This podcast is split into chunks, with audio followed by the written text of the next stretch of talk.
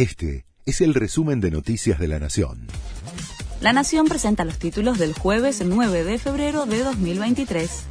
Omar Perotti echó al ministro de Seguridad de Santa Fe y puso a un ex jefe de gendarmería en su lugar. El gobernador decidió desplazar a Rubén Rimoldi, que no tenía ni un año en el cargo. Juró en su lugar Claudio Brilloni, ex comandante de la Fuerza Federal, que ya era parte del gabinete. En los últimos días hubo delitos gravísimos vinculados con el narcotráfico. Necesitamos ayuda urgente, piden desde la Administración Provincial. El gobierno oficializó la lista de casi 2.000 productos de precios justos que quedarán congelados hasta junio.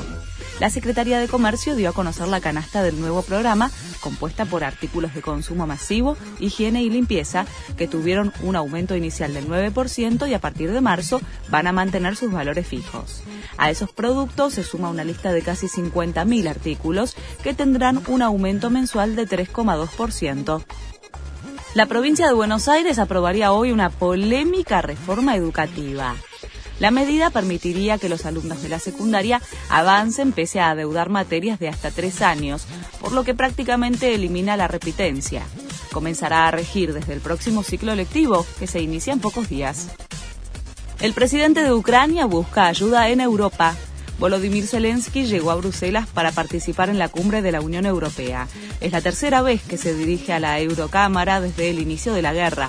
El mandatario ucraniano insiste con su pedido de armas, aviones de combate y misiles de largo alcance.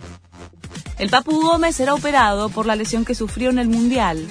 El jugador del Sevilla será intervenido mañana por el esguince de tobillo que sufrió durante el partido contra Australia en Qatar.